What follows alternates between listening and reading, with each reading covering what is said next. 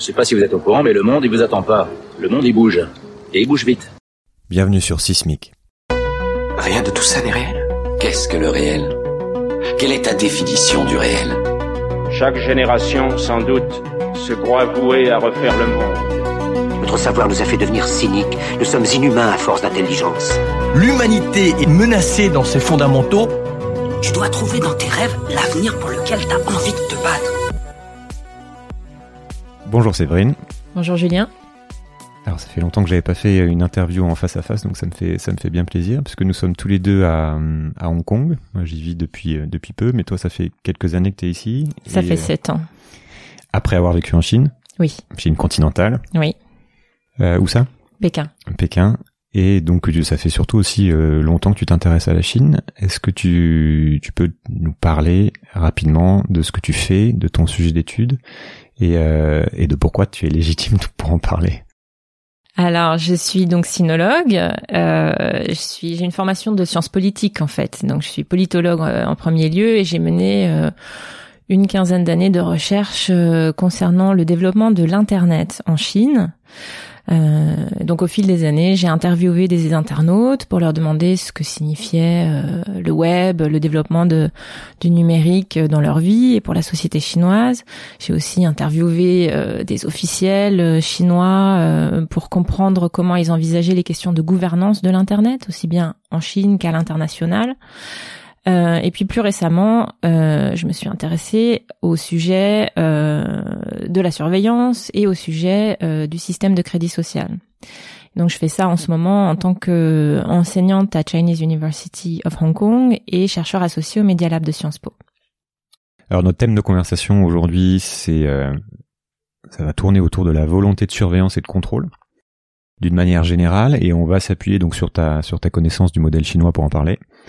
Euh, donc on va beaucoup parler de la Chine, mais d'une part parce que la Chine est un pays qui compte et qui va compter de plus en plus, et d'autre part, même si la Chine a évidemment sa propre histoire, ses propres spécificités, son propre système, comprendre ce qui se passe ici peut peut-être nous donner un éclairage sur ce qui se passe ou pourrait se passer ailleurs dans le monde. Donc on va évidemment beaucoup parler de la Chine, ce qui est intéressant en soi, mais on va aussi, par extension et par extrapolation, essayer de parler un peu d'ailleurs.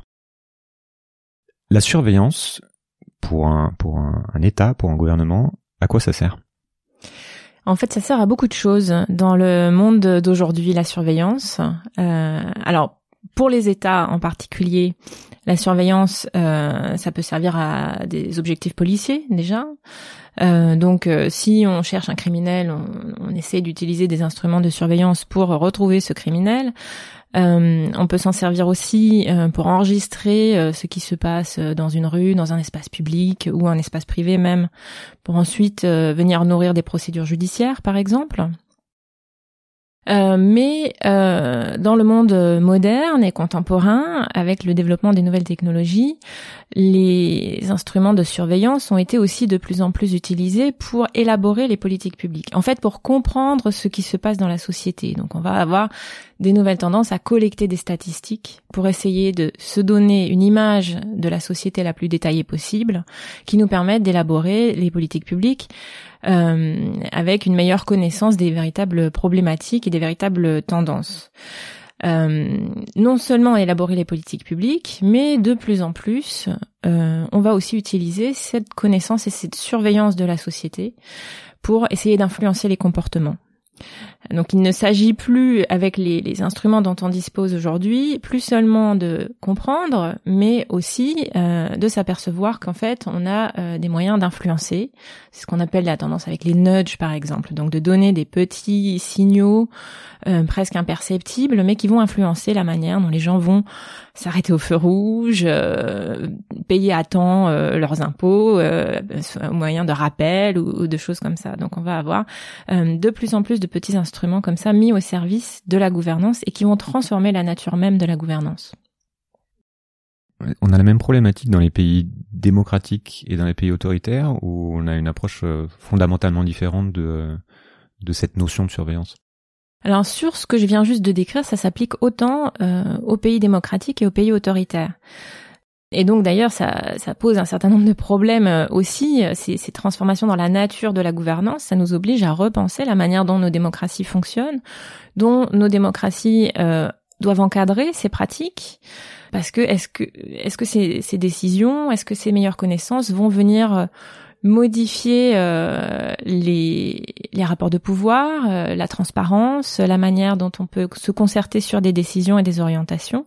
Ça, c'est des véritables problèmes. Alors, en ce qui concerne les pays autoritaires, évidemment, il n'y a pas du tout ce type de euh, processus démocratique pour encadrer ces, ces technologies.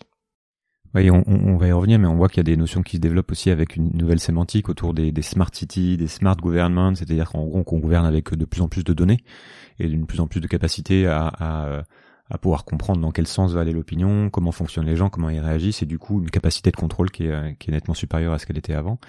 Et donc c'est ça, ça pose la question de qu'est-ce qu'on en fait, pour quels usages, euh, qu'est-ce qui se passe si le, gouvernement change de nature puisque ces outils sont en place et on voit notamment dans les dans les démocraties comme les États-Unis ce que ça peut donner euh, avec euh, les des dérives qu'on a vues.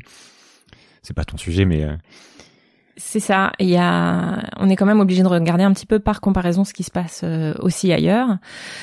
Donc les smart cities, ça veut dire concrètement installer des capteurs dans les rues, dans les espaces publics, qui vont compter combien il y a de gens qui passent, éventuellement même euh, essayer de repérer euh, où se porte l'attention des gens. Quand vous voyez par exemple des panneaux publicitaires, euh, il peut y avoir une caméra dessus qui va regarder dans quelle direction se porte votre regard. Enfin, ça peut avoir cette granularité là, le type de capteur d'information dont on parle dans le cadre de la smart city. Et ces capteurs vont ensuite cette information va être ensuite orientée et utilisée pour modifier l'environnement dans lequel vous évoluez dans l'espace public. Et là-dessus, euh, il y a très peu d'informations, très peu de transparence. Qui va décider dans quelle direction on doit orienter les comportements Tout ça, pour l'instant, euh, c'est vraiment euh, un peu le Far West. Euh, donc on regarde ça avec une grande attention, même quand on est spécialiste de la Chine, on regarde aussi avec une grande attention quelles sont les innovations qui se développent dans, dans ce sens-là euh, ailleurs. Oui, c'est aussi pour ça que c'est intéressant regarder en Chine parce qu'ils sont ils sont très en avant sur euh, sur ces sujets et ils commencent à tester pas mal d'applications, donc on va pouvoir voir aussi ce que ça ce que ça pourrait donner. Pour rester sur cette sur cette sur cette idée de surveillance et pour sur le terme pour bien le définir, d'où ça vient pour le pour le cas spécifique de la Chine? Donc on perçoit en, en Occident euh, la Chine comme un État historiquement fort, centralisateur, un, vieil État, enfin c'est un des, plus vieux régimes du, monde finalement de manière continuelle, on parle d'empire, et autoritaire. Quel est le rapport de, de la Chine, un peu, un peu historique, à, la, à, cette, à cette notion de surveillance et de, et de contrôle? Alors, L'État chinois lui-même, euh, tel qu'on le connaît, il a 50 ans, 70 ans, pardon, ils viennent de fêter leurs 70 ans. Euh, la Chine, la République populaire de Chine sous cette forme-là, euh, et d'ailleurs avec ce territoire-là, euh, c'est seulement depuis 1949. Euh, donc c'est un tout petit peu abusif de dire l'empire chinois a existé euh, comme ça euh, depuis des milliers d'années. Bon, il y a une culture chinoise qui est millénaire effectivement. J'en parle parce que justement eux-mêmes la présentent comme une forme de continuité. Voilà, il y a beaucoup de travaux qui montrent que culturellement il y a des formes de continuité qui sont indéniables.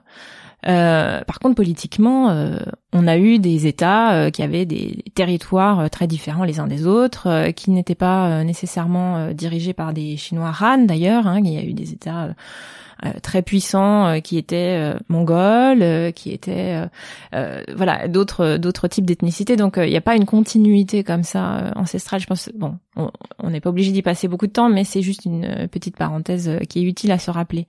Pour autant, à plusieurs périodes dans l'histoire, on a eu des organisations étatiques qui étaient très bureaucratiques en Chine.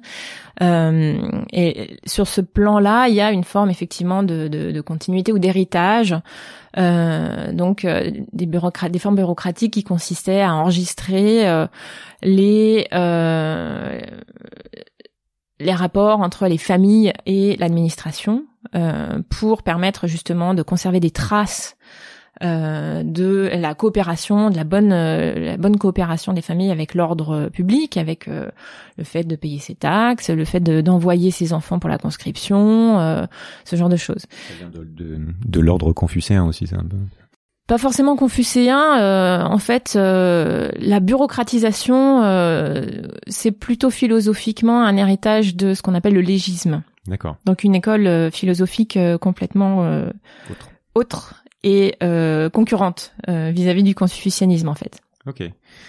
Le confucianisme a tendance à valoriser ce qui relève de la morale, euh, donc encourager euh, les familles euh, à avoir donc la piété filiale, bien se comporter, mais parce qu'on pense que c'est bon pour l'ordre public, pour l'ordre du monde en général. Le légisme, au contraire, parie sur la capacité des individus à réagir aux stimuli en fait. Ils ne défendent que leur intérêt direct sur un plan très très très profond, très anthropologique. Euh, et donc, ce qu'il faut faire, c'est établir des règles avec euh, des récompenses et des punitions. D'accord, donc on est sur cet héritage-là. Euh. Donc on est plutôt sur cet héritage-là, euh, d'établir euh, vraiment, euh, donc on appelle ça le légisme parce que justement, du coup, on, on établit des lois qui doivent s'appliquer à tous. Donc c'est pas exactement le, le, le, même angle, de, le même point de vue même sur la nature humaine que le confucianisme en fait. donc là d'ailleurs, on voit à quel point la rhétorique officielle qui euh, qui s'appuie beaucoup sur le confucianisme pour encourager les gens à la piété filiale, etc. Euh, ce n'est qu'une rhétorique et que quand on regarde dans les faits, euh, en réalité, il y a une multiplicité d'influences euh, historiques et philosophiques dans ce qui se déroule et euh, dans les institutions et la manière dont elles sont organisées. Ok, donc je t'ai coupé sur la, un peu la trajectoire historique sur sur la manière dont l'État fonctionne et quid de la, la circulation de l'information en fait puisque c'est un pays qui est, qui est immense donc euh, quelle est le quelle est la, la, fonction qui a été mise en place dans cette idée de circulation d'information qui on sait est hyper importante dans la manière dont un État fonctionne? Oui, tous les États ont besoin d'informations pour bien fonctionner, euh, pour euh, donc recueillir euh, toutes les données dont ils ont besoin pour comprendre l'état de la société. Alors une des grosses difficultés dans les États autoritaires, c'est la censure. en fait, donc c'est à la fois des États qui euh, instaurent des systèmes de surveillance avec moins de contrôle et de contre-pouvoir que ce qu'on pourrait avoir euh, en Occident, mais d'un autre côté, dans la remontée de l'information par les voies hiérarchiques, euh, donc par exemple un maire qui ferait remonter des difficultés locales au gouverneur de province qui ensuite répercuterait ça au niveau national pour essayer d'orienter les politiques publiques, pour, pour mieux comprendre quelles sont les directions à prendre, etc. Ça, ça fonctionne très mal dans un État autoritaire. Euh, parce que euh, le maire va être euh, va avoir peur de montrer des mauvais résultats vis-à-vis du gouverneur et d'être sanctionné, que le gouverneur va falsifier les données pour faire croire qu'il a rempli les objectifs du plan quinquennal, etc., etc. Donc les statistiques sont systématiquement biaisées. Euh, les, les opinions vis-à-vis des orientations politiques se, sont auto-censurées et censurées à tous les étages de la hiérarchie euh, de l'administration.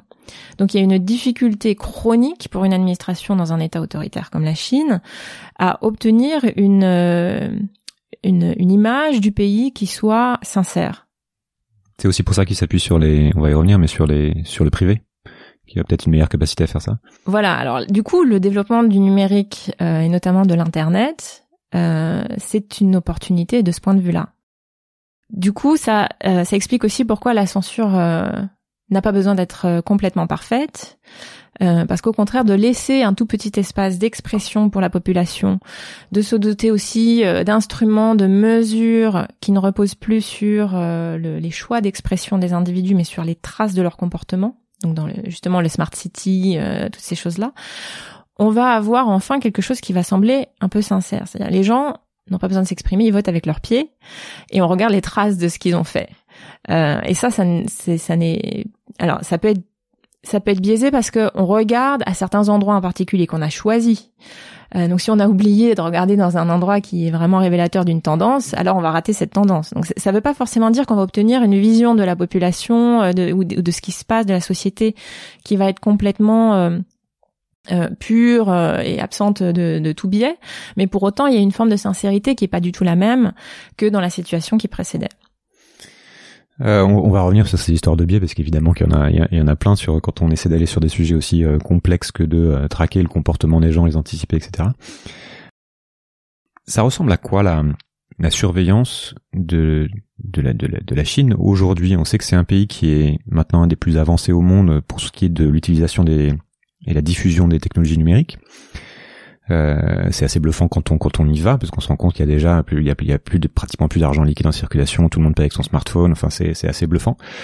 Euh, c'est aussi très en avance, c'est un pays qui est très en avance pour tout ce qui est technologie de reconnaissance faciale, d'intelligence artificielle, et tout ça vient s'ajouter à une structure euh, à l'ancienne entre guillemets, déjà existante, plus ou moins efficace, comme tu, comme tu l'as mentionné. Mais quelle est la capacité réelle de surveillance de la de la population par par l'État entre les millions de caméras qui sont qui sont réparties dans dans les rues, Internet, les moyens de paiement, et quels sont euh, c'est déjà une grosse question. Et, mais quelles sont les, les limites euh, de, de, de, cette capacité au-delà de, des fantasmes qu'on peut avoir quand on quand on lit la presse en Occident? Oui, effectivement, c'est une question assez vaste parce qu'en fait, là, on peut la découper. Hein. On, on, on, parle de beaucoup de d'instruments qui sont différents et qui sont pas aux mains des mêmes des mêmes personnes, des mêmes organisations. Donc, euh, euh, l'aspect, euh, par exemple, payer avec son smartphone, en fait, ça, c'est des aspects complètement commerciaux. Et c'est vrai qu'il faut pas oublier que une grande partie de ces instruments de surveillance, ils sont aussi à la disposition des sociétés et qui s'en servent cette fois-ci non pas à des fins de police ou de gouvernement, mais euh, à des fins marketing. C'est-à-dire que le secteur privé nous surveille pour nous proposer euh, des services et des, des, biens à acheter euh, qui vont correspondre le mieux possible euh, à nos pratiques. Et ça, il faut pas l'oublier parce que c'est c'est quand même une grosse partie du paysage dans lequel on vit. Donc, à quoi ça ressemble au quotidien En fait, ce qu'on voit le plus, c'est cet aspect commercial. Hmm. Ça, c'est pas qu'en Chine. Hein. Et ça, c'est pas qu'en Chine. Si vous avez, euh, si vous avez Alexa ou Hello Google, ce genre de choses, c'est quand même des instruments qui vous écoutent toute la journée. Euh, et euh, il y a plein de gens qui trouvent ça super parce que ils nous apportent du coup des réponses à nos questions euh, de façon quasi magique. Mais c'est pas de la magie, c'est juste qu'ils vous écoutent toute la journée et qu'il y a un algorithme derrière qui, voilà, qui complète des recherches sur cette base. Il y a plein de gens qui sont ok avec ça, mais pas tout le monde.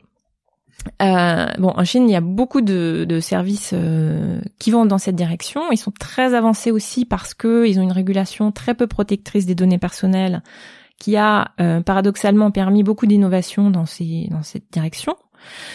Euh, mais qui, qui, justement va nous servir d'exemple euh, pour pouvoir euh, saisir quels peuvent être les abus éventuellement. Donc, et puis ils ont des caméras, combien de 200, 200 millions, 200 euh, combien de caméras dans le en, en Chine? Alors ça change tout le temps, hein, donc j'ai du mal à suivre le. Enfin, c'est un peu traqué partout. C'est énormément, oui. C'est énormément, mais donc c'est des caméras qui sont pour une part la propriété de ces sociétés privées. Euh, c'est des caméras qui sont pour une autre part la propriété de différents services euh, au sein de l'État chinois. Donc il y a il y a des polices. Alors il y a plusieurs branches au sein de la police qui vont avoir chacune des missions différentes. Il y a aussi des sous-traitants de la police. Euh, il y a aussi des sociétés privées de surveillance qui vont installer des caméras de surveillance dans les domiciles. Donc voilà. Donc tout ça, ça n'est pas un seul réseau c'est quand même assez important de le comprendre parce qu'il y a des euh, voilà il y a quand même des frontières entre ces différents réseaux il peut éventuellement y avoir des partenariats entre différents organismes euh, pour avoir accès mais c'est pas automatique et c'est à chaque fois des, des, moments de friction et des, de rapports de pouvoir de négociation quand il s'agit de partager ce type de données donc ça il faut quand même bien le garder en tête après il y a la question de la qualité aussi des instruments donc il y a des tas de caméras qui sont installées mais qui sont de très mauvaise qualité. Mm. Il y en a sans doute une partie euh, qui sont cassées, euh, qui sont euh, débranchées, euh, ce genre de choses. Donc on, on peut pas préjuger de l'efficacité sur la base du seul nombre. Une partie de ces caméras, en revanche, euh, sont de haute technologie avec des capacités de reconnaissance faciale, mais ça, ça coûte extrêmement cher. Et ça suppose aussi de disposer derrière de bases de données de bases de données donc d'images, de, portraits de gens sous différents angles qui ne peuvent pas être juste euh, récupérés comme ça euh, au hasard, hein, pour lesquels on a besoin d'une forme de participation de l'individu à la capture de ces images. Donc on n'est pas encore dans dans cette euh, réalité qui serait que on a euh, toutes les bases connectées, qu'on est capable de traquer les tout. Mais, mais il y a quand même quelque chose qui est en place qui permet potentiellement d'avoir accès à énormément de données, de savoir qui rentre, qui sort. Euh. Voilà. Donc on a en fait quelque chose qui est très patchwork. Euh, si vous êtes client de Alibaba et que vous rentrez dans un magasin Alibaba, vous allez être repéré à ce moment-là. Si plus tard la police se demande est-ce que vous êtes passé par là parce qu'ils sont en train de mener une enquête criminelle et qu'ils ont euh, que vous êtes suspect ou quelque chose comme ça, ils peuvent poser la question à Alibaba est-ce que vous avez euh, des traces de cette personne passant par votre réseau? Donc il y a quand même une capacité très puissante à repérer des déplacements. on n'en est pas encore exactement là en Occident, mais pas loin en fait. Euh, il y a quand même, euh, voilà, Alibaba n'a pas le même réseau de magasins connectés euh, en paiement par reconnaissance faciale, mais mais les tendances sont quand même globalement les mêmes en fait. Oui, c'est aussi intéressant de faire le parallèle justement, de, faire un petit détour par ce qui se passe chez nous, parce qu'on a, on présente toujours ce qui se passe euh, en Chine comme étant vraiment différent de finalement ce qu'on a chez nous et on montre du doigt, on dit regardez et on reviendra sur les questions de crédit social, etc. Mais euh, c'est aussi, ça nous permet aussi de, de, de, de se rendre compte ce qu'on, où on en est par rapport à ces outils, en tout cas de surveillance, même si l'utilisation n'est pas la même, mais finalement on a presque la, les mêmes choses qui sont en place. On a peut-être un petit peu moins de caméras, en tout cas en, en France, mais c'est pas le cas par exemple à Londres où il y a des caméras partout aussi. À Nice. Ou à Nice, mais on a on a à peu près les mêmes capacités de surveillance, peut-être un peu moins bon sur la reconnaissance faciale, etc. Mais on n'est pas loin finalement. Non, on n'en est pas loin du tout. Et les, il y a des tendances, enfin, il y a des gens qui poussent très fort. Hein. Donc le maire de Nice, par exemple, euh, lui, il voudrait avoir des caméras euh, encore plus et qu'elles soient mieux connectées et qu'on et qu'on qu'on puisse s'en servir euh, de manière plus intensive. Avec l'argument sécuritaire. Avec l'argument sécuritaire. Donc de ce point de vue-là, l'actualité est en train de nous de nous pousser de plus en plus dans cette direction aussi et de nous conduire à démanteler les protections qu'on a vis à -vis de la surveillance des individus. Pour, pour ce qui est de du tracking en, ligne, puisqu'on sait qu'on a on a des quelques entreprises euh, qui sont dominantes sur l'internet chinois et qui euh, que, que, tout le monde utilise, donc ça fait des, des, des, millions, des, milliards de personnes qui utilisent ça. Euh, quel est leur niveau de, de capacité à traquer euh, la population chinoise et quel est comment elle collabore en fait aujourd'hui avec le, le gouvernement quelles sont les interactions et les frictions? Les entreprises dont on parle, donc ça va être des entreprises comme euh, WeChat, particulièrement WeChat parce que c'est vraiment un service euh, qui recouvre l'ensemble des aspects de, de, la vie des citoyens aujourd'hui. Donc, au départ, l'équivalent pour ceux qui connaissent pas, c'est l'équivalent du WhatsApp, mais en plus sophistiqué, quoi. Oui, mais beaucoup plus sophistiqué. C'est-à-dire que c'est à la base, c'est né comme une, euh, une, messagerie instantanée. Euh, sauf qu'ensuite, c'est devenu euh, un petit univers à, à soi tout seul. C'est-à-dire qu'ils ont, euh, il y a la capacité de développer des mini-programmes qui s'installent dans WeChat, euh, qui permettent euh, de commander son taxi, de payer. Donc le, paiement, c'est quelque chose de très important parce que du coup, c'est assez universel. on peut verser des petites sommes comme ça à ses, à ses amis ou, ou aux commerçants. donc ça, ça permet de vous suivre dans toutes vos activités de on peut faire quasiment tout, c'est un, écosystème. On peut prendre rendez-vous à l'hôpital, donc euh, du coup il y a des données de santé qui sont aussi euh, incluses. Enfin il y a énormément et des dizaines et des centaines de services euh, qui sont inclus à l'intérieur de cette application. Du coup donc la société Tencent qui a développé WeChat, c'est une société qui a accès à des données ahurissantes sur les activités des, des citoyens chinois. Euh, alors il y a d'autres sociétés, donc Alibaba fait aussi partie de, des sociétés qui ont accès à énormément de données parce que euh, à travers le e-commerce, là aussi à travers des services de paiement, euh, il y a beaucoup de questions de géolocalisation aussi euh, qui peuvent être collectées, donc là aussi c'est des données énormes. Après, bon, euh, ceux qui sont souvent cités, ça va être euh, Baidu, donc un moteur de recherche qui sait, euh, donc là, qui va savoir à quoi vous vous intéressez, quels sont les types de contenus que vous allez consulter, ce genre de choses. Donc, donc tout ça, c'est des choses. Mais c'est très équivalent. Enfin, c'est, c'est, c'est, on fait souvent le parallèle avec les Google, Facebook, etc. Sauf que c'est, c'est presque sous stéroïde parce que c'est encore plus intégré en fait. Absolument. Donc il y a, y a encore une fois, ils ont été moins contraints par des régulations en termes de protection des données personnelles. Donc, ils ont pendant des années euh, continuer d'augmenter leur base de données, euh, d'acquérir des données de manière plus ou moins euh, conforme aux pratiques éthiques en termes de consentement des individus, etc. donc ce sont les ce sont les sociétés qui ont aujourd'hui dans le monde acquis les bases de données les plus importantes et qui peuvent du coup avoir une force de frappe aussi en termes de compréhension des tendances de la société. Donc c'est des sociétés qui se redéfinissent plus du tout en termes de fournisseurs de services, donc de tous les services que je viens de décrire. En fait, c'est pas ça leur, cœur de business aujourd'hui. Leur cœur de business, c'est la donnée qu'ils ont acquis au moyen de ces services et qui va leur permettre euh, de calculer des corrélations, des tendances euh, et de revendre cette intelligence-là à différents types de partenaires. Et la, et la, manière de bosser avec le gouvernement? Ça va être Alors justement, maintenant qu'ils se sont retrouvés en situation complètement centrale par rapport euh, à cette connaissance euh, des tendances de la société, les autorités ont besoin d'eux. Euh, alors ce sont des sociétés qui, pour exister, ont besoin d'une licence.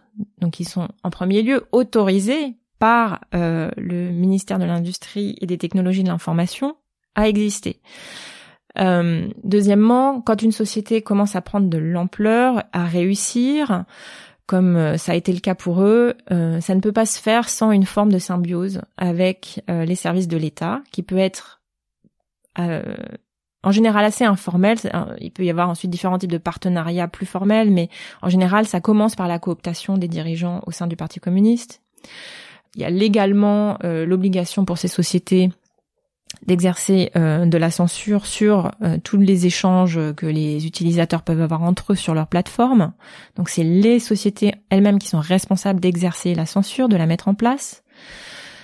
Euh, donc là aussi, il y a une épée de Damoclès qui pèse sur eux. Et évidemment, la loi prévoit aussi que ces sociétés doivent ouvrir leurs données, le cas échéant, quand la police en a besoin.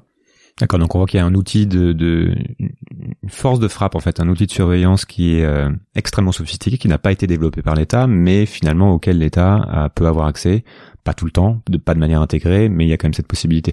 Mais finalement, on peut faire le parallèle aussi avec ce qui se passe entre la collaboration aux États-Unis entre la NSA et les plateformes américaines euh, révélées par Snowden notamment, où on voit que c'est pratiquement la même chose. Tout à fait. Euh, bon, ce qui change d'un pays à l'autre, d'un contexte euh, culturel et juridique à l'autre, ce qui change dans le fond, c'est la régulation.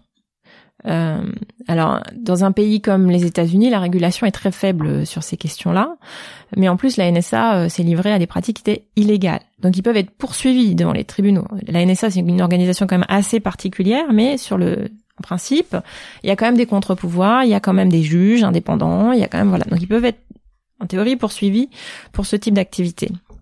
Et on a une presse indépendante aussi qui est capable de discuter de ces sujets-là. Et quand le scandale Snowden sort, ça va faire à ce moment-là un grand scandale. On va en parler publiquement. Euh, L'opinion publique va être euh, alertée sur ces questions-là et euh, ça va aussi conduire à des changements de pratiques. Il y a eu beaucoup de changements de pratiques suite à... En fait, il y a eu des changements de pratiques aussi euh, du, du, sur le plan des... Les plateformes elles-mêmes vont, vont réfléchir hmm. euh, à la manière dont elles collaborent avec l'État, vont oui, essayer on voit de se Apple doter qui a refusé de, partager des données, euh, de, de déblocage d'iPhone avec voilà. la par exemple. Voilà, par exemple. Donc ils vont, ils vont quand même se doter de procédures qui vont un petit peu encadrer la manière dont ils vont collaborer. donc ils vont répondre aux demandes des différents États. Euh, donc dans le cas chinois, euh, on n'a pas euh, du tout ces mêmes dispositifs de contre-pouvoir, d'une presse indépendante, de l'intervention de l'opinion publique, on n'a pas d'autres moyens de pression. donc tout ça se fait d'une manière relativement... tout le monde est au courant que ça se passe, c'est légal, la loi le prévoit, euh, et d'ailleurs, quand la loi ne le prévoit pas, de toute manière, euh, il n'y a pas de contre-pouvoir. On peut pas les envoyer dans les tribunaux. Euh, les lois en Chine restent de toute façon très vagues. la formulation des textes est souvent suffisamment vague pour qu'en fait tout un tas de pratiques assez abusives puissent se produire sans forcément rompre le cadre de la loi. Et de toute façon, derrière, les tribunaux ne sont pas indépendants. On va parler un peu plus de politique. Ça fait une bonne transition. Et puis euh, c'est un bon test, on verra bien euh, en étant en étant à Hong Kong euh, à quel point la parole est encore est encore libre. quels sont concrètement les les objectifs officiels et officieux de, de, de ce que tu en perçois en tout cas du, du, du, gouvernement chinois en fait? Pourquoi cette cette volonté de surveillance et de contrôle? Et comment ces objectifs ont évolué dernièrement? C'est toujours difficile de résumer en quelques phrases euh, ce que veut un gouvernement parce qu'ils ont quand même beaucoup de préoccupations euh, économiques, euh, politiques, légales. Je pense qu'il y a une grosse question autour du maintien de l'ordre public, qui est essentiel pour la pérennité même du régime si le régime n'est pas capable de maintenir l'ordre public et de garantir les conditions du développement économique, donc de l'amélioration des conditions de vie, etc., s'ils peuvent pas euh, prouver à la population qu'ils sont capables euh, d'assurer sur ces points-là, alors ils perdent en légitimité, ils perdront euh, le soutien que une partie de la population leur accorde quand même. Donc ils se mettent en situation de, risque, de, de contestation et peut-être même un jour de révolution. Donc ils ont absolument besoin de maintenir l'ordre public, de s'assurer que les gens vivent quand même dans des conditions normales et confortables. Et puis derrière, il y a aussi cette promesse justement, cet, cet accord presque tacite de, autour de la, de la croissance de, de la qualité de vie des Chinois, qui tolère du coup un certain nombre de, de, choses ça. qui se passent. Donc la promesse de l'enrichissement, de l'amélioration des conditions de vie, c'est vraiment le, le cœur du contrat social chinois depuis une vingtaine d'années. Euh, et donc le problème, c'est que la croissance, elle a réduit euh, assez mécaniquement, hein, une, arrivé à un certain niveau de, de développement. Euh, on peut plus croître aussi vite qu'avant et en plus euh, on rentre aussi dans une phase où il y a euh, énormément d'inégalités qui sont très difficiles à résoudre euh, qui correspondent aussi à une logique euh, de développement capitaliste dans lequel que la Chine a choisi depuis 30 ans donc là, on arrive dans une phase euh, où, cette promesse est difficile à tenir à cause de ces contradictions-là. Mais il y a toujours cette promesse de l'ordre et derrière, il y a aussi cette euh, promesse, enfin, cet objectif, j'imagine aussi de maintien du, du contrôle, de maintien du régime, non? Voilà, mais le maintien du régime dépend de la croissance et dépend de l'ordre. D'accord. Euh, en même temps, il y a des forces centrifuges Sachant que la Chine est un pays finalement assez agité aussi, beaucoup plus qu'on. Alors la Chine est un pays très diversifié, euh, très vaste, hein, c'est impensif que de le dire. Et donc euh, il y a des diversités locales, il y a des intérêts divergents, euh, il y a aussi euh, des, formes de, racisme, il y a aussi des formes d'ignorance d'un côté du pays vis à -vis de l'autre, etc. Et c'est aussi un pays qui n'a jamais cultivé tout ce qu'on appelle donc les corps intermédiaires, qui n'a vraiment, qui n'a jamais, du fait de l'autoritarisme du pays aussi, qui n'a jamais cultivé la société civile et tout, tout ce, tout ce, tissu social au sein de la société qui permet justement de créer de la solidarité entre les différentes catégories de la population. Au contraire, c'est un régime qui par nature encourage la compétition entre les individus euh, et d'une certaine manière la solitude des individus. Euh, on peut rajouter à ça d'autres facteurs comme la politique de l'enfant unique, euh, qui, qui, en rajoute une couche par rapport à ça. Comme un risque de, de, de, de créer des contre-pouvoirs justement locaux. Euh, voilà, parce que la société, civile, par définition, c'est la possibilité d'avoir des contre-pouvoirs, d'avoir des formes de solidarité qui ne passent pas par le parti. Euh, c'est aussi les, les, religions. Donc les religions ont été prises d'assaut ces dernières années, justement à la faveur de cette crispation. Euh, quand on s'aperçoit que euh, on va pas pouvoir tenir le pays seulement sur euh, la croissance parce que euh, la croissance elle est difficile à obtenir par les temps qui courent. En plus, on, comprend qu'il va falloir redéfinir les termes de la croissance à cause du changement climatique. Euh, quand on s'aperçoit que qu'on n'a pas voilà on n'a pas un substrat social qui permet d'assurer la stabilité du simple fait de la du contrôle social aussi que permettent ces associations, cette société civile, euh, toutes ces différentes formes de solidarité locale, euh, etc. Alors, il ne reste pas beaucoup d'instruments pour assurer euh, la stabilité. Il n'avait pas tout ce qui était comité de quartier, unité de travail, qui dépendait aussi un, peu de l'État, mais qui, qui était, qui permettait d'assurer cette cette communication avec l'échelon local Alors absolument, ça c'était des institutions développés donc euh, plutôt sous la période maoïste, qui ont perduré d'une certaine manière jusqu'à aujourd'hui, mais avec les, les, réformes d'ouverture économique euh, au cours des années 80-90, beaucoup de ces institutions ont perdu de leurs attributions. Pour donner des exemples, l'unité de travail, Jusqu'aux années 80, c'est l'unité de travail qui décidait euh, des études que vous alliez faire, qui vous attribuait un logement, qui vous attribuait un travail, qui euh, surveillait euh, la planification des naissances. Donc avec là aussi hein, une intrusion quand même dans la dans la vie euh, personnelle des gens qui était quand même assez forte. C'était l'unité de travail qui gérait tout ça et donc qui exerçait à travers ces missions-là cette mission de contrôle social. Ces missions-là, elles ont été largement démantelées. Aujourd'hui, c'est plus l'unité de travail qui va décider où vous allez faire vos études et trouver votre travail. Euh, ça, c'est rarement l'unité de travail qui va vous accorder votre logement. Tout ça, maintenant, c'est réglé par le marché. Et donc, euh, l'État ne dispose plus de, ces instruments de contrôle euh, comme il en disposait il y a encore 20-30 ans. Donc il est obligé de les remplacer par de nouveaux instruments plus adaptés à cette époque capitaliste entre guillemets dans laquelle la Chine Il y a, une forme de perte de contrôle finalement et on essaie de remettre le contrôle. C'est aussi pour ça qu'on va revenir, on en parlera, mais euh, une forme de récit national qui, qui s'était un petit peu euh, dilué quelque part.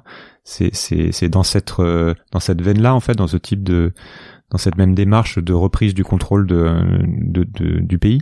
Voilà. Alors il y a, c'est assez, c'est assez vrai. Donc le l'État, qu'est-ce qu'il fait? Alors il y aurait des choix, hein, mais le choix qu'a que fait le, le, gouvernement ces dernières années, c'est euh, d'abord d'actionner le levier nationaliste.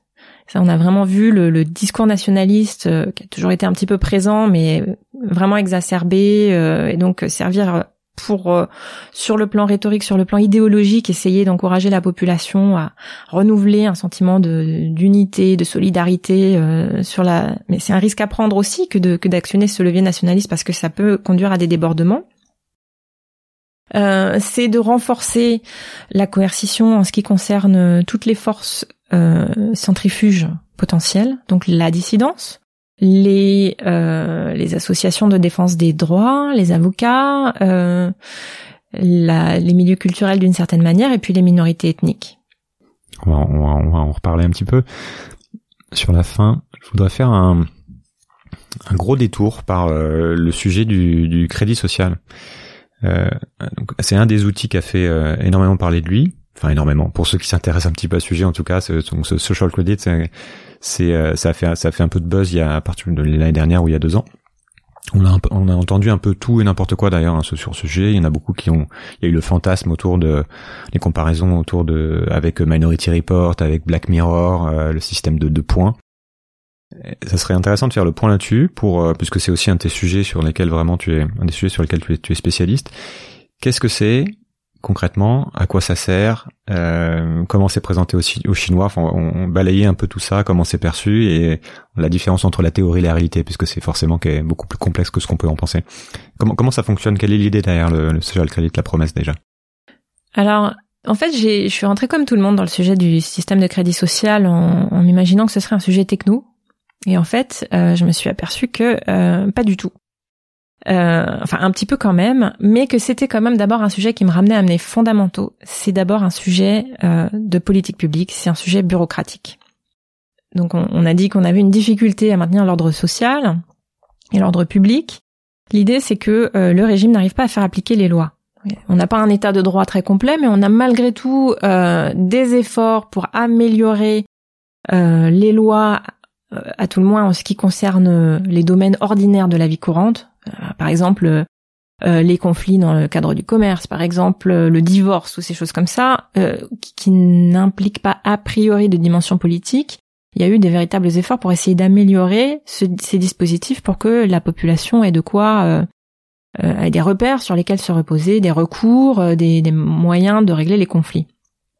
Il y a eu des efforts dans ces directions-là, mais ça ne suffit pas. On s'aperçoit qu'il y a encore beaucoup d'arnaques, il y a encore beaucoup euh, de gens qui partent sans payer. Il y a encore beaucoup euh, de récidives dans ce type de petite criminalité du quotidien et que ça, ça mine vraiment la confiance euh, de la population au sein de la population et aussi vis-à-vis du régime et sa capacité à maintenir l'ordre public.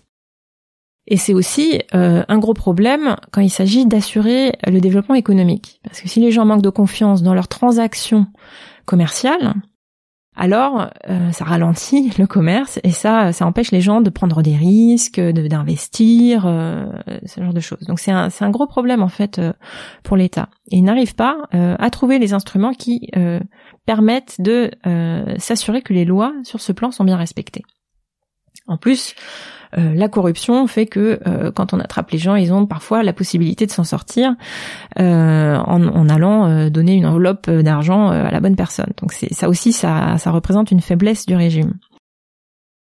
donc la réponse a été de se dire, on va essayer de, de renforcer les sanctions en rajoutant une couche de sanctions par-dessus ce qui existe déjà dans les tribunaux.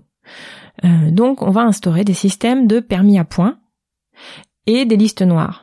Donc euh, parfois c'est juste binaire une liste noire et parfois c'est un peu plus sophistiqué que ça en passant par un nombre de points. Puis quand vous avez zéro point par exemple, vous allez être blacklisté du coup. Alors comment est-ce qu'on fait ces euh, listes, euh, ces, listes noires, ces permis à points?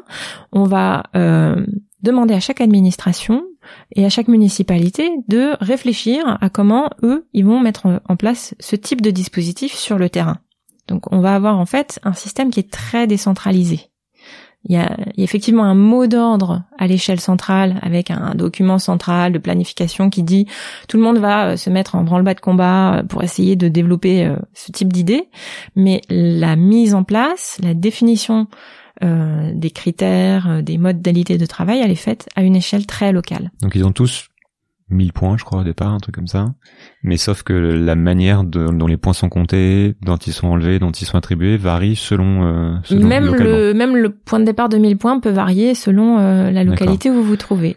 Donc il y a vraiment cette idée centrale de dire ok on a un problème de confiance, il faut qu'on redonne de la confiance. Sauf que le pays est, tel- est tellement, enfin il n'y a pas cette capacité en fait à centraliser ce processus. On va, on va aller là-dedans, mais et donc on délègue aux organi- au- au- localement euh, le système. Ok. Voilà. Donc on a une espèce de kaléidoscope de plein de systèmes mis en place par des administrations différentes qui peuvent éventuellement euh, se recouper.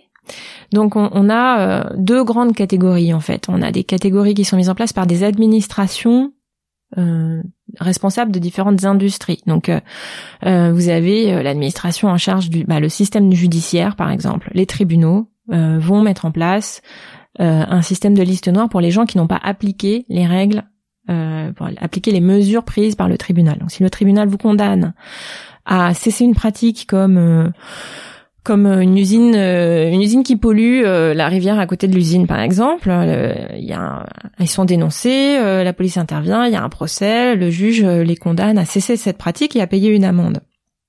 Donc si l'usine n'arrête pas cette pratique, à ce moment-là, ça va être constaté par le tribunal et l'usine euh, ou les dirigeants de l'usine vont être placés dans une liste noire. Donc ça c'est une liste noire. Mais vous avez aussi une liste noire pour euh, l'administration des impôts, euh, pour les mauvais payeurs donc. Hmm. Vous avez aussi une liste noire pour l'administration de l'environnement, une liste noire pour l'administration qui gère le secteur du tourisme, etc. Donc les entreprises qui vont dépendre de ces secteurs-là vont être soumises à des règles spécifiques à leur secteur. Mais dit comme ça, en fait, je, coupe, on a, on a presque, enfin, on, on comprend pourquoi euh, c'est important de de- de- d'être d'être en capacité de faire confiance aux uns et aux autres dans une société. On a tous des systèmes comme ça aussi, que ce soit sur, euh, on n'accorde pas des crédits à n'importe qui. euh, on- quand il y a des récidivistes, ils vont pas avoir les mêmes sanctions. Enfin, c'est c'est important de construire cette confiance dans les sociétés. Donc, c'est quoi le le, le sujet, le pour et le contre derrière en plus des, des listes noires et des, et des systèmes de notation par points, on en a aussi chez nous. Hmm. Euh, donc euh, on a euh, le permis à points pour la voiture, on a euh, des listes d'interdits bancaires, on a on a tout ça. Et donc selon les pays, il y a différentes variations de, de le dans casier ce- judiciaire, le casier judiciaire, tout ça. Donc on a Hmm. on a tous ces instruments là. Là encore, ce qui va effrayer les gens, euh, euh, surtout les, les juristes, euh, c'est premièrement la question de la proportionnalité des mesures, des sanctions par rapport euh, aux crimes euh, reprochés aux gens, puisque ça s'ajoute déjà aux, sanctions qui ont été décidées par un tribunal. Donc si vous avez déjà été condamné à payer une amende, vous allez avoir l'amende plus toutes les sanctions qui vont découler de votre mise sur cette liste noire. Et ces sanctions, elles sont souvent assez disproportionnées. Donc ça peut vouloir dire d'être interdit de participer à des des, des concours pour des emplois publics par exemple, ça peut vouloir dire euh, perdre vos qualifications professionnelles, ça peut vouloir dire euh, alors quand il s'agit de questions financières, donc du coup on vous interdit de faire des euh, des dépenses somptuaires, parmi lesquelles euh, certains types de tourisme et euh, par exemple voyager en avion, donc ça c'est la mesure dont tout le monde a déjà Hmm. entendu Prendre parler le train même. prendre le train en première classe, Hmm. mais pas en seconde classe. Donc c'est pas la mobilité en elle-même, c'est la dépense somptuaire qui est visée à travers cette mesure. Euh, mettre vos enfants dans des écoles euh, privées euh, payantes très cher. Donc, euh, là du coup c'est typiquement euh, quelque chose qui est contraire à l'état de droit parce que vous punissez un enfant, donc une personne qui n'est pas directement responsable euh, du crime euh, reproché. Euh, donc ça aussi c'est euh, quelque chose qui a une répercussion sur une tierce personne. Qu'est-ce qui est déjà en... Donc on voit la philosophie, on voit qu'il y a cette idée de ok on a besoin de construire de la confiance, on va donner des points pour que les gens deviennent des et c'est comme ça que c'est vendu d'ailleurs, c'est euh, il y a des bons citoyens, les moins bons citoyens, les mauvais citoyens et c'est normal que les bons citoyens aient accès à plus de choses, enfin c'est normal, c'est dans, dans, cette explication là. Et d'ailleurs, on a aussi euh, la possibilité de regagner des points quand on en a perdu, si on fait preuve de bon comportement. Donc, comment c'est En théorie, on peut se dire, ok, culturellement ça nous semble bizarre, mais on peut comprendre qu'il y a un besoin de faire fonctionner l'État, qu'il y a beaucoup de corruption, donc pourquoi pas. Le problème, c'est quoi? C'est dans la dans au-delà de la philosophie, de la différence qu'on a par rapport à cet état de droit, j'imagine que c'est aussi beaucoup dans, dans, dans la réalité de l'application. C'est-à-dire qu'il doit y avoir énormément de biais, énormément de dysfonctionnements, énormément de choses qui sont qui ne qui ne sont pas bien appliquées, comme ou, ou, pas en fait, ou alors ils arrivent globalement à le à bien le faire entre guillemets. Ben pour l'instant, en fait, on n'a pas énormément de de retours sur euh, l'application. C'est-à-dire, on sait qu'il y a des millions de personnes qui sont rentrées dans ces listes et puis d'autres millions qui en sont sortis à un moment donné parce qu'ils ont fait rétablir leurs points, parce qu'ils ont corrigé leur comportement, etc. Mais comme on n'a pas de contrefactuel hmm. sur ce qui se serait passé en l'absence de ce dispositif, on peut pas vraiment savoir quelle en a été l'efficacité à proprement parler on, sait qu'il y a eu quelques personnes qui en ont qui ont souffert des conséquences de euh, de l'injustice d'un dispositif où ils avaient été mis par erreur, qui n'ont pas pu faire corriger euh, en temps et en heure euh, le blacklisting, etc. Donc il y a des abus. L'un des gros problèmes, c'est effectivement l'absence la difficulté en tout cas à faire corriger et à faire des recours quand il y a des erreurs et des problèmes dans ce dispositif. Ouais, et puis tu dois retrouver les mêmes problèmes de corruption avec des gens qui arrivent à faire sauter leur... Euh, voilà, donc ce qu'il y a vraiment comme problème au fond, c'est que c'est un dispositif qui ne résout pas le problème de départ. C'est-à-dire que tant que le problème de départ, c'est l'absence euh, de contre-pouvoir, euh, l'absence de société civile euh, et l'absence de, de, de et la capacité en fait d'exercer de la corruption, si on ne s'attaque pas à ces problèmes-là euh, de fond, on ne va faire que les déplacer vers un nouveau dispositif en fait. En plus, euh, c'est un dispositif qui ne, qui ne, qui ne réfléchit pas aux, causes véritables de, des formes de criminalité euh, qui sont visées. C'est-à-dire que si on a un focus très important sur le fait que les gens ne payent pas leurs dettes ou ne payent pas leurs factures et leurs amendes, etc., c'est aussi parce qu'ils parfois ils n'en ont pas les moyens et ça, c'est une question qui est complètement aveugle dans le dispositif du crédit social. C'est pourquoi est-ce que euh, cette criminalité, elle existe? Euh, Pourquoi elle existe de cette manière-là? Euh, Quelles sont les faiblesses du système, etc. Et donc, on n'adresse pas du tout la question de redonner aux gens les moyens de être dignes de confiance. Quelles sont les perspectives d'évolution de ce système? C'est-à-dire qu'il va devenir de plus en plus sophistiqué. Il faut sophistiquer. On voit qu'aujourd'hui il y a des sujets de, de décentralisation, mais euh, quelle est la, la, la, feuille de route? Il y, a, il y, a, un travail aussi avec les entreprises privées, comme tu dis, qui ont beaucoup de qui ont beaucoup de données, euh, euh, sachant que d'avoir de construire une base de données unique, c'est pas c'est pas non plus pour demain, mais est-ce qu'on va vraiment vers cette idée de euh, de capacité de contrôle généralisée de, de, de tous les citoyens ou ou ça semble complètement ubuesque de penser à ça? Je pense qu'il y a d'une certaine manière cet idéal dans la tête d'un certain nombre de dirigeants. Euh, mais de l'idéal à la pratique, il y a un monde parce que les dirigeants, ils sont à la tête d'un système qui lui-même est très complexe, euh, très décentralisé, comme on l'a dit, euh, dans lequel chaque branche de l'administration doit négocier avec d'autres branches de l'administration pour faire avancer leurs projets, etc.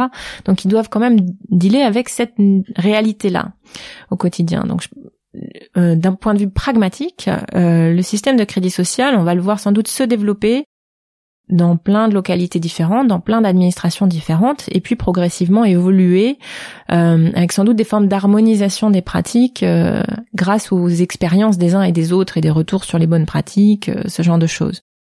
Est-ce que ça va donner lieu à un partage généralisé des données? Je ne pense pas, parce que encore une fois, on est dans un monde où la donnée c'est un instrument d'exercice du pouvoir c'est une c'est une richesse c'est c'est vraiment ça qui euh, qui constitue le, le, le cœur de l'activité aujourd'hui d'une administration ou d'une entreprise et c'est euh, justement là-dessus que tout le monde va s'accrocher euh, et devoir négocier âprement euh, quand il va s'agir de la partager. Mmh. Donc il y a des difficultés aussi techniques hein, au partage, mais sur l'interopérabilité tout ça. Mais pour moi, les difficultés sont principalement euh, politiques et en termes de pouvoir. Comment c'est perçu par la population chinoise? Je sais pas si tu as une idée de ça.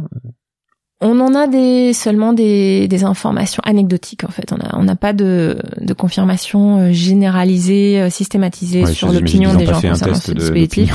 il y a il y a eu des en fait il y a eu un sondage, au moins un sondage d'opinion euh, auquel je peux penser, qui conclut principalement que tout ce qui se passe du côté de l'État concernant le système de crédit social c'est très méconnu. La deuxième partie du sondage consistait à dire que pour le peu qu'ils en savent, euh, ils disent que c'est bien. Mais en fait, comme, comme on sait déjà qu'ils n'en savent pas, grand-chose, c'est des résultats qu'il faut prendre avec des pincettes.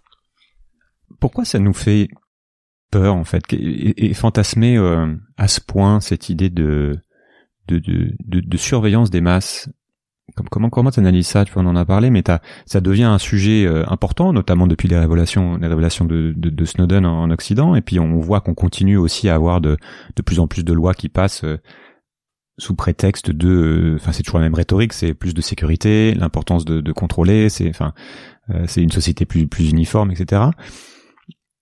Qu'est-ce qui, qu'est-ce qui nous fait peur dans cette idée de surveillance? Et quel, tu, comment tu vois les, comment tu vois toi les choses? Est-ce que c'est quelque chose qui est, euh, qui est fondamentalement nécessaire dans, comment, comment, quelle est ton analyse par rapport à ce que tu vois de la Chine? Et du coup tu as dû penser à tous ces sujets-là, j'imagine, euh, en dehors de la Chine.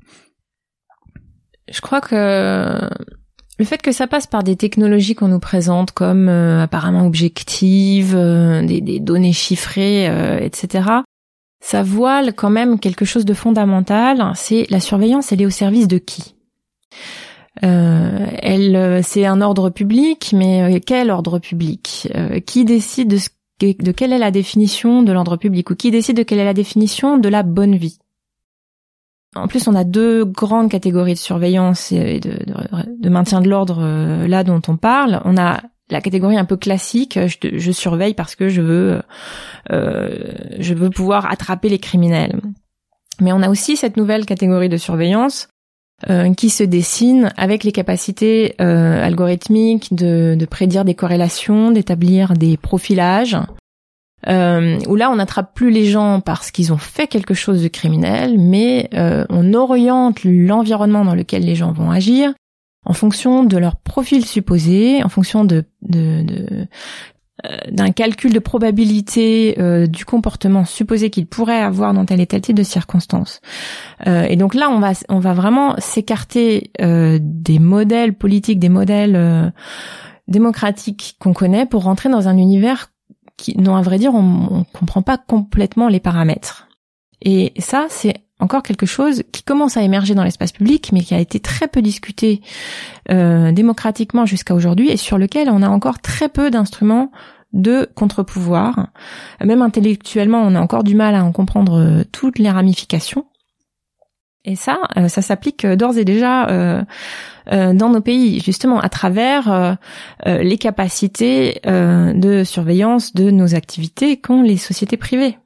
Hmm. Euh, Ou même quand on commence à ficher des gens dans une certaine catégorie en fonction de leur comportement, etc. C'est euh, ça aussi.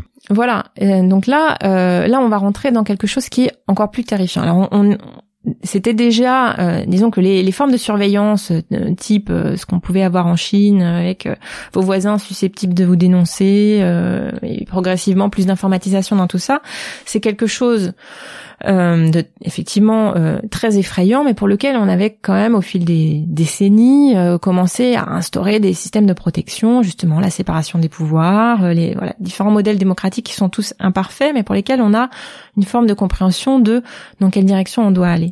Aujourd'hui, on, rentre dans un univers où les acteurs ne sont plus exactement les mêmes, puisqu'on a cette euh, importance du secteur privé qui est quand même très peu régulée dans ces directions-là, avec des formes d'exercice du pouvoir qu'on commence seulement, dont on commence seulement à réaliser la puissance, justement dans tout ce qui est euh, profilage euh, algorithmique, etc. Et, et, on voit bien que l'avenir ne nous réserve que plus de ce type euh, de surveillance-là.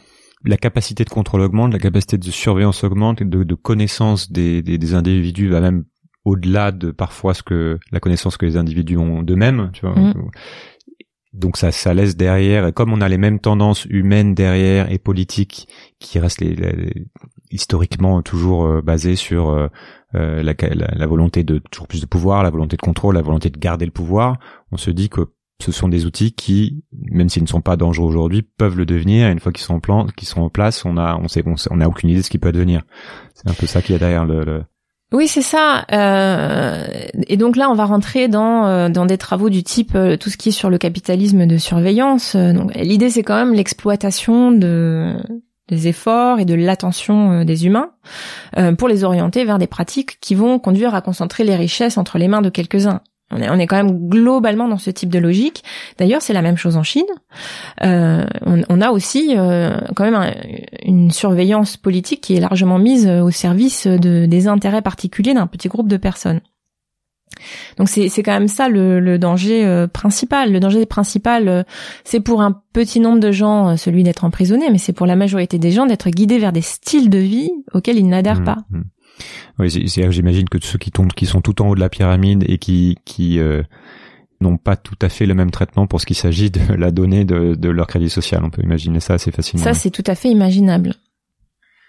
Je voudrais reboucler sur le, le cas des Ouïghours en par rapport à ce que tu as dit euh, en répondant à cette question sur euh, sur cette idée qu'on va a priori juger le comportement de certaines personnes et donc prendre euh, des, des mesures euh, par rapport à ce que pourrait être ce comportement. Donc c'est typiquement la rhétorique du gouvernement chinois avec les Ouïghours qui dit euh, ces gens-là sont potentiellement dangereux puisque euh, tadada, donc je vais euh, les traiter différemment, je ne vais pas leur donner les mêmes droits, voire je vais les mettre dans des camps pour les rééduquer.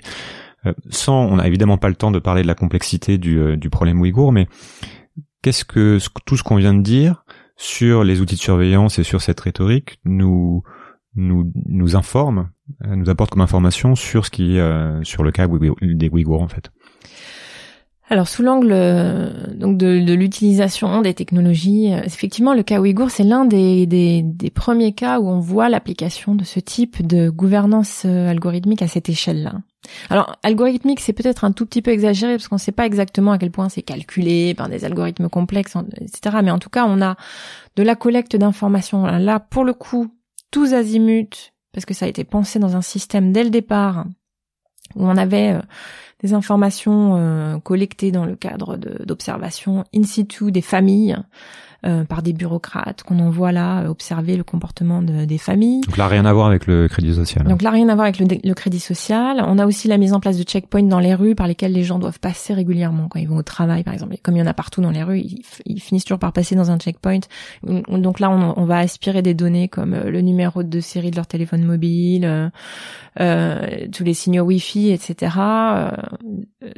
Donc on va enregistrer le passage des gens et tout ça, ça va aussi venir nourrir une base de données unique. Et sur la base de, de ces informations-là, euh, les autorités euh, du Xinjiang ont euh, déterminé un certain nombre de critères de Des normes, c'est ça? ouais une, une norme enfin des critères de ce qui fait qu'une personne va être entre guillemets à risque de radicalisation et alors ces normes ces critères d'après ce que euh, l'association euh, Human Rights Watch a pu euh, a pu euh, a pu essayer de récupérer pour comprendre quels étaient ces critères c'est des choses qui sont complètement absurdes et complètement basées sur euh, l'ignorance de ce que sont les modes de vie euh, des Ouïghours et de ce qu'est leur rapport à l'islam par exemple donc c'est porter une barbe, euh, c'est euh, changer ses habitudes euh, euh, du jour au lendemain, euh, c'est euh, porter le, le voile, enfin voilà des styles alimentaires, des styles vestimentaires, euh, des horaires, euh, des choses comme ça. Donc c'est des choses qui sont quand même euh, à la fois enfin, très très générales, euh, très dénuées de sens et qui, ré- qui reflètent surtout euh, l'ignorance et les préjugés des personnes qui les ont déterminées.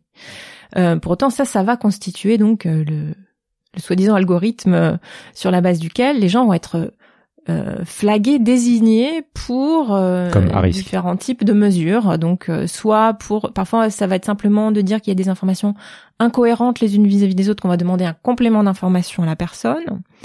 Euh, donc, du coup, ça va conduire à un questionnaire dans la rue euh, de, de cette personne qui va du coup être quand même assez stressée, parce que si elle répond mal aux questions, ça peut vouloir dire euh, que la personne va être ensuite enfermée pour une durée indéterminée, et alors là, pour le coup, en dehors de tout, euh, dispositif euh, judiciaire. C'est des gens à qui on ne reproche rien. Donc là, on rentre vraiment dans cette nouvelle forme de gouvernance où c'est vraiment prédictif euh, et on écarte les gens sur la base d'un profilage et sur la base euh, de- de- de- d'essayer de, prévenir donc des formes de radicalisation supposées. Dis-moi si c'est pas ton sujet, mais on est vraiment dans cette volonté prédictive, sécuritaire, ou il y a quelque chose d'autre qui se joue derrière par rapport au récit national. C'est difficile de croire qu'il y a une telle méconnaissance ou de, de des tels a priori en fait sur toute une partie de la population chinoise au point de euh, d'être convaincu que ces gens-là sont dangereux et que donc il faut euh, faut prévoir et qu'il n'y a pas autre chose derrière un agenda politique de euh, euh, sais pas de repopulation de la région et donc tu vois comment comment comment ça se passe? Voilà, on sort un peu du sujet. Euh, Il y a plein de choses qui se hein, mélangent. C'est un, sujet très complexe d'essayer de comprendre quelles peuvent être les motivations de, des autorités pour avoir choisi cette direction-là hein, pour euh, pour calmer le jeu euh, au parce que ça calme pas du tout le jeu. On, on se- on peut se rendre compte euh, quand même assez facilement. Mais pourquoi est-ce qu'ils se sont euh, lancés dans cette direction-là? Alors, il y a vraiment une crispation autour de la question de l'unité nationale. Euh, donc qui est, qui est vu comme un enjeu euh, vraiment essentiel dans cette question de l'ordre public d'une manière plus générale. hein. donc Mhm. toutes les marges ont subi, toutes les marges du pays euh, ont subi quand même des un renforcement des, des contrôles, euh, euh, des, des mesures de d'homogénéisation des styles de vie. Euh, et effectivement, euh, au Xinjiang, ça a pris des proportions énormes. Euh, on a aussi euh, donc cette crispation euh, vis-à-vis de toutes les formes de dissidence, et donc ça veut aussi dire que les gens qui se sont mobilisés au Tibet, au Xinjiang pour essayer de défendre les libertés religieuses, par exemple, ont été immédiatement stigmatisés, emprisonnés. voilà, donc ça aussi c'est une, une deuxième tendance, c'est la question effectivement de la religion qui peut constituer une forme de contre-pouvoir. Euh, mais on a aussi, je pense, quand même un substrat euh, d'intolérance et de, de racisme et d'ignorance vis-à-vis euh, des, des modes de vie différents, et plus des questions géopolitiques qui se rajoutent parce que euh, ces régions aux marges du pays, c'est aussi des régions qui sont riches en ressources naturelles.